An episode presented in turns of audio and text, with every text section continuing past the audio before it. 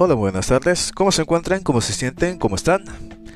Aquí David, eh, comenzando con este podcast que se va a llamar Cosas que le pasan a cualquiera. Y esto va a tratar sobre muchas anécdotas que tengo pensado en, mente, que tengo en, la cabeza. Y bueno, comenzando vamos a hacer una pequeña introducción de quién soy. Yo me llamo David, eh, soy de Colombia, pero vivo en Chile, ¿ya? Em, ¿Qué más puedo decir? Tengo 24 años y bueno, soy un, digamos, padre de familia, por así decirlo, intentando sobrellevar muchas cosas. Pero para comenzar, al menos este podcast lo quería hacer intentando eh, aclarar como un ejemplo algo que me ha marcado mucho últimamente han sido mis trabajos, los trabajos en los cuales eh, he tenido que sobrellevar muchas cosas. Primero porque es el lugar en donde más paso tiempo y al final es algo que uno deja de pensar por un momento porque es como un sentido automático si te pones a pensar de esa manera. Y la verdad es bastante fluctuante, o sea, en el sentido de que pasas mucho tiempo, te levantas todos los días, es una rutina que te come todos los días y, te come tu tiempo al final. Cosa que al final es, es una locura, pero ¿qué te puedo decir? Es, es algo que se tiene que hacer para sobrevivir. El dinero al final, aunque no te guste, aunque no esté en tus cabales, es algo que sí o sí va a sobrellevar tu vida. Y sobrelleva la mía porque al final, ¿qué puedo decir? El dinero da, abre muchas puertas a pesar de crear muchos problemas, también soluciona muchos. Así que Comenzaré con los trabajos y comenzando desde al menos muy bajo porque yo soy de una ciudad de Colombia llamada Buenaventura, en el cual eh, yo crecí al menos hasta los 18 años. Y recuerdo muy bien cuál fue el primer, primer trabajo que pude haber tenido. Eh, para entrar en un poco de contexto, en Buenaventura, en Colombia, los planes de celulares son bastante caros, así que no es posible tener uno propio. Entonces, eh, los minutos se venden, o sea, las llamadas, los minutos de llamada se venden. Y el primer, y yo de pequeño, ese fue el primer trabajo que pude haber tenido. ¿Por qué? Porque me ponía un pequeño poncho, de, decía un letrero gigante mm, que decía minutos. Y había una zona, digamos, una zona en específico, a la cual llamamos RT, ¿sabes? En donde yo iba y venía minutos. 12, eh, o sea, imagínense a mí de al menos unos 10, 12 años eh, con, con dos celulares. Ok, dos celulares, pero a ver, imagínense esos eh, Nokia 1100 de esos indestructibles tal cual. Esos celulares yo tenía para vender minutos. Y eran dos celulares, dos cadenas. el poncho venía con bolsillos. Y era yo andando por ahí, claro, ya, yo no tenía que andarle preguntando a la gente, oye, ¿quiere un minuto? No, no, no, no, no, eso era muy distinto, o sea, de por sí el poncho vendía solo, la gente se me acercaba y me decía, ah, tienes un minuto, así sucesivamente.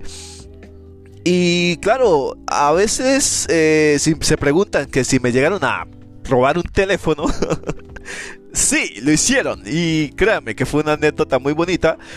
En realidad no fue nada bonita, pero en cuestión de robos haré otro podcast en base a eso. Eh, así que continuando, sí, ese fue el primer trabajo y lo hacía después de que, de que llegaba de trabajar, o sea, de que llegaba de estudiar, perdón.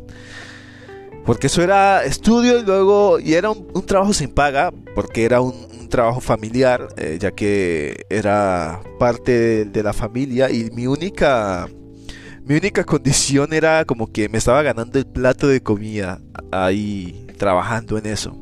Así que eso fue una crianza y un pensamiento más eh, maduro a una cortísima edad, ¿sabes? Porque al final te das cuenta como que, vale, o sea, la gente tiene que levantarse, tiene que hacer muchas cosas para poder subsistir, ¿sabes? No, no, no fue una típica niñez en la cual yo puedo decir, ok, genial, voy a, eh, voy a tener todo a la mano y, voy a relajarme mucho. No, al final nada fue eso. Tuve que aprender bastantes cosas y ese fue al menos el primer trabajo. Ya después, eh, cuando entré a la universidad, dejé eso. O sea, por el hecho de entrar a la universidad ya no podía hacer eh, quedarme en ese pequeño local porque era un pequeño local donde aparte de que yo salía a vender los minutos también se vendían ahí mismo. Y cuando entré a la universidad, obviamente las cosas cambiaron. Eh, estamos hablando de que cuando yo tenía 16 años, entré a la universidad. Eh, mi, experiencia en la universidad va a ser otro podcast, eh, eso lo prometo. Y la verdad, la verdad fue algo em, interesante. Ya hasta los 18 años, más o menos, a los 18 años me vine para Chile. Que el viaje de Colombia a Chile se va a hacer un podcast bastante bueno, eso tenganlo por seguro. y recuerdo muy bien, ya a los 18 años, mi primer trabajo aquí en Chile. Y lo recuerdo, nunca se me va a olvidar, ¿ok? Eh, ya llevaba varios meses, mi mamá ya me estaba diciendo, oye, ponte a hacer algo, porque no puedes estar así como si nada. Y yo dije, ok, ok, no hay problema, voy a ponerme a hacer algo. Vi un aviso, descargar un camión. Descargar un camión. Ese fue los primeros 10 mil pesos que me gané aquí en Chile. En serio, los primeros 10 mil pesos que me gané aquí en Chile fueron descargando un camión. Si no soy mal, era creo que de harina o no me acuerdo muy bien tenía 18 años, eh, no tenía la conceptura física que tengo ahora porque la verdad era bastante débil, ya era bastante débil, era bastante delgado. Y solamente pude descargar eh, los. solamente pude descargar los sacos de 25 kilos y los de 50 fueron. O sea, mal. ¿Por qué? Porque es que yo ya tenía cierta. cierta. ¿cómo decirlo? yo ya tenía cierto trauma con los sacos de 50 kilos. O sea, eso fue un trauma horrible del colegio que me pasó hace mucho tiempo. Y los de 50 no pude y ah, cuando los, caballeros que estaban ahí vieron que no pude, eh, me dijeron, ok, no hay problema, eh, bajamos todos los de 25, no hay problema, eh, te damos 10 mil pesos y te vas. Y yo, o sea, yo salí de ahí blanco, ok, por los que no saben cómo soy, yo soy moreno, ok, yo soy negro, y salí blanco, literalmente. Así que, imagínense yo sentado en una micro, eh, en un transporte público con mucha gente blanco, o sea, una locura. Y sí, fueron los primeros 10 mil pesos que me gané y eran bastante. O sea, para mí era bastante plata. Era mucha plata porque yo decía, marica, genial, genial. O sea, perfecto. Tengo plata, ¿sabes?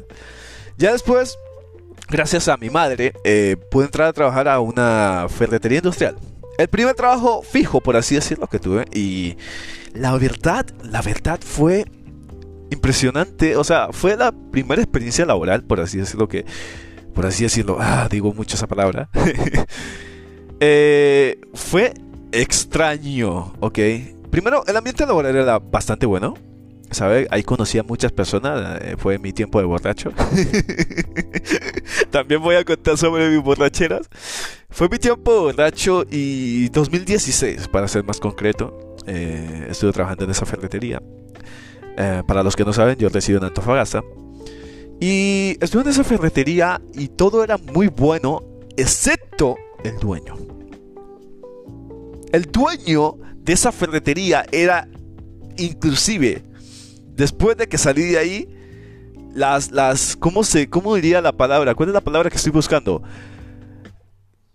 O sea, la mala vibra que tenía ese señor traspasó las barreras de la ferretería a otros lados. O sea, era completamente una locura. Entonces, yo eh, entré a trabajar ahí eh, de bodeguero, ¿ok? Y fue ahí cuando eh, tuve mi primer pico de aprendizaje, el cual era porque si estamos y al menos ponen atención, se darán cuenta de que yo me vine de Colombia a Chile y Chile, en Chile obviamente hablan muy raro, ah, no como ahora que ya entiendo toda la jerga chilena, inclusive aún me cuesta, pero seis años eh, han pasado imagínate, ah, es una locura. Entonces, mi primer choque fue entender cómo le llamaban a las herramientas aquí en Chile, ¿ok?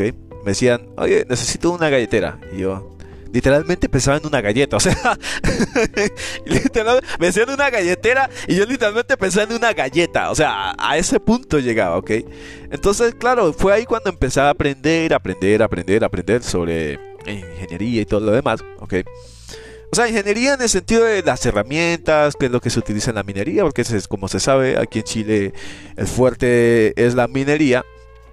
Y fue una experiencia bastante enriquecedora y a la vez traumatizante porque eh, el dueño era, em, no sé si eso se puede poner en el podcast, eh, el dueño era una mierda, ok, era una muy mala persona, prepotente, despectivo, eh, malo, muy malo, ok.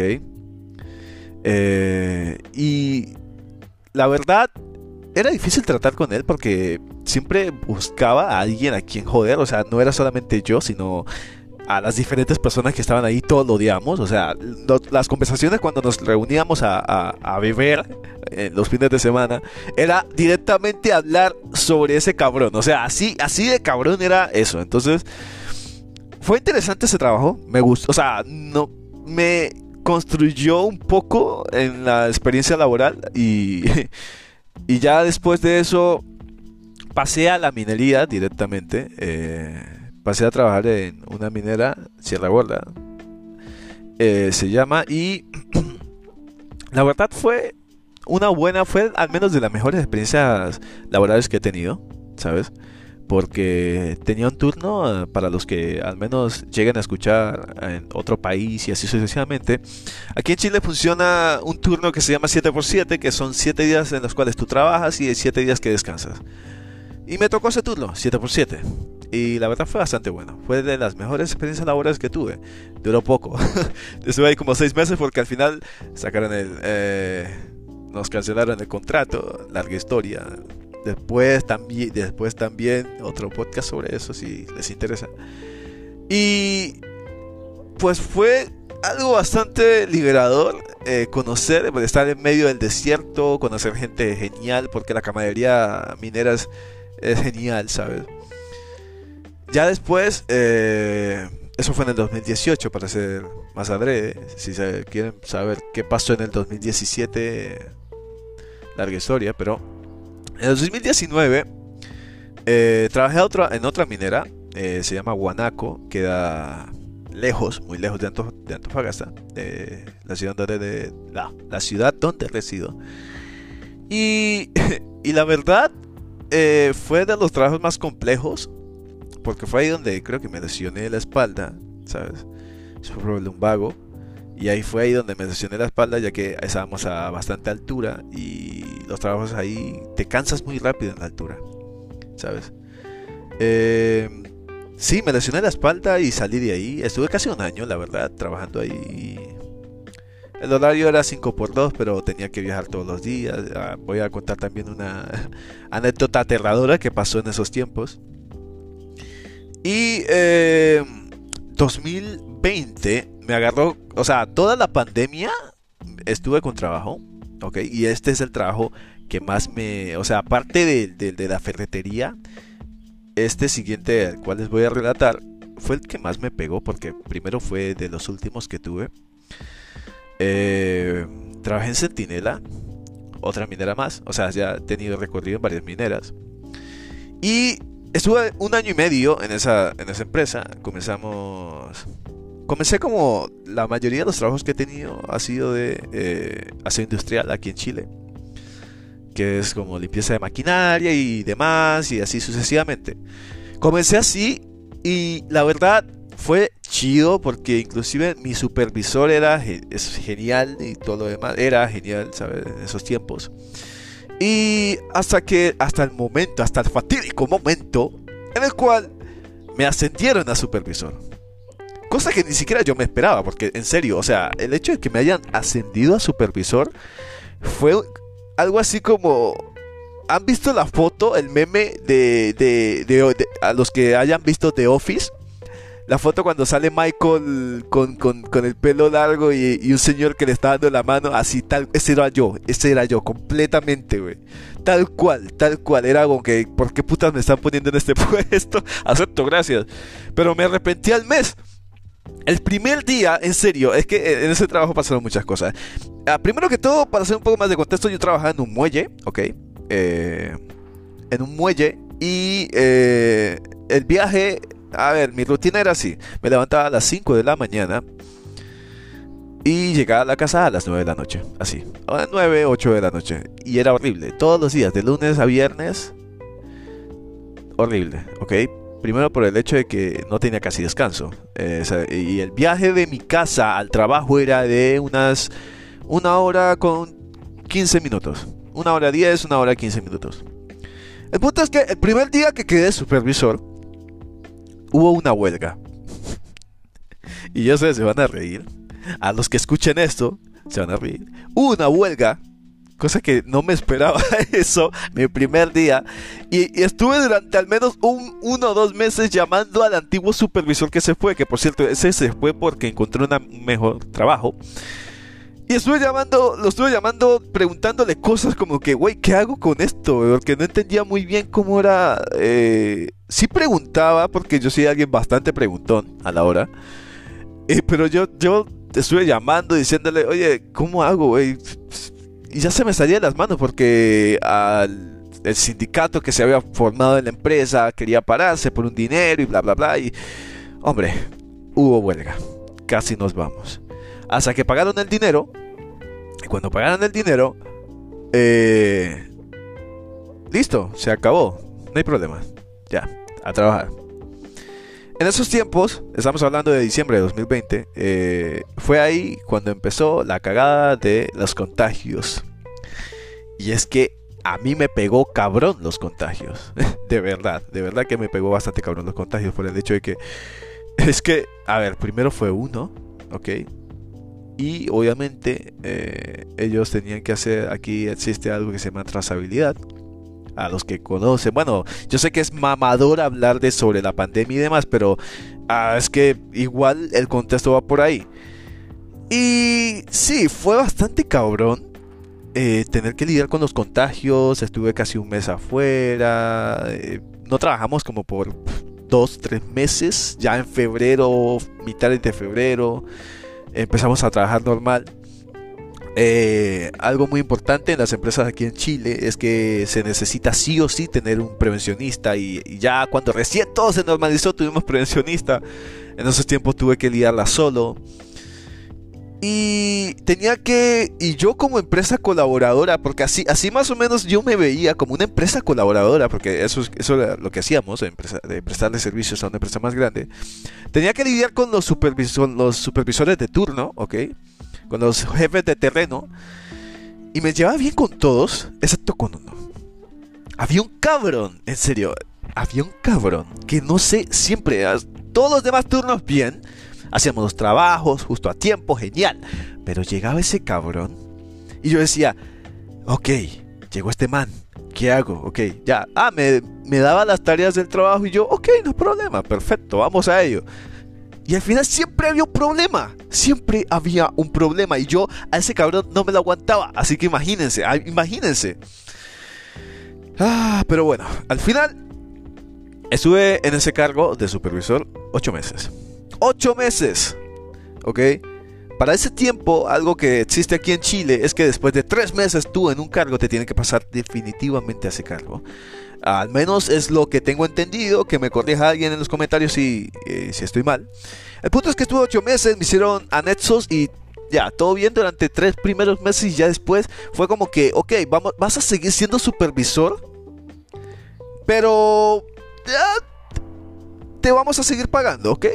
No hay pedo, o sea. Y yo en esos tiempos estuve pidiendo la documentación de que si, se me, si me van a, a, dejar en el cargo, pues obviamente tiene que haber el cambio en la remuneración y en, en el cargo. Pero al final nunca pasó nada. Y después de ocho meses, eh, viene el administrador y el jefe de, de operaciones. me dicen, David, vamos a ascenderte o no, en realidad no vamos a ascenderte, vamos a descenderte al cargo que tenías, ya que eh, eh, repercutiendo un poco más, eh, antes, unas dos semanas, 21 días antes, para ser más concreto, eh, tomé mis vacaciones, merecidas vacaciones. Y cuando vuelvo de mis vacaciones viene los, el administrador y viene el, jefe de operaciones y me dice, oye, ah, mira, has hecho este trabajo. Y sucede que la persona que te está reemplazando se va a quedar permanentemente. Y yo, permanente. O sea, espera, espera, espera. ¿Me estás diciendo en serio? O sea, ¿me estás diciendo que la persona que, que, supone que iba a ser mi reemplazo se va a quedar permanente. Y ellos, sí, claro, por supuesto, así. Eh, y usted va a volver a sus labores. Y yo, como que, ¿qué putas me estás diciendo, cabrón? ¿Cómo mis labores? O sea, me estás diciendo que tanto tiempo que mamé, pero de verdad, mamé, intentando hacer las cosas bien, tantas veces que me negaron tantas cosas, y al final me hacen eso. Así que al final decidí renunciar, renuncié a ese trabajo. Hasta ahora, mm, mi única lamentación fue no haberlos demandado, debía hacerlo. debía hacerlo, sí. Eh, pero la verdad, mi estabilidad mental fue mucho más importante que eso. Ya no quería estar en ese trabajo, de verdad. Eh, es el trabajo que más he odiado. Luego pasé de nuevo a ser industrial, pero en otra minera. Y estuve ahí un mes, pero mucho polvo. No, no, no fue lo mío. Y actualmente estoy trabajando en, una, en un taller de radiadores. ¿Ok? En una macroempresa, por así decirlo, que repara radiadores industriales de camiones gigantescos. Y la verdad, estoy contento. El trabajo es bastante entretenido, ¿ok? El pago no es, uff, la gran locura, pero, pero, es entretenido. Aún así, vamos a ver qué depara el futuro para las ocurrencias laborales que le va a tocar a David, o sea, a mí. Y bueno, la verdad, ah, siento que me liberé bastante, ¿sabes? Me liberé bastante sobre lo que quería decir. Y espero que este podcast les haya gustado. Ah, vamos, 21 minutos, mamá. Y ojalá que les vaya bastante bien. De verdad, gracias por escuchar. Los amo a todos. Y, como diría el gran Truman de Truman Show, gran película, tienen que verla. Buenos días, buenas tardes y buenas noches. Gracias por todo. Y Cuídense.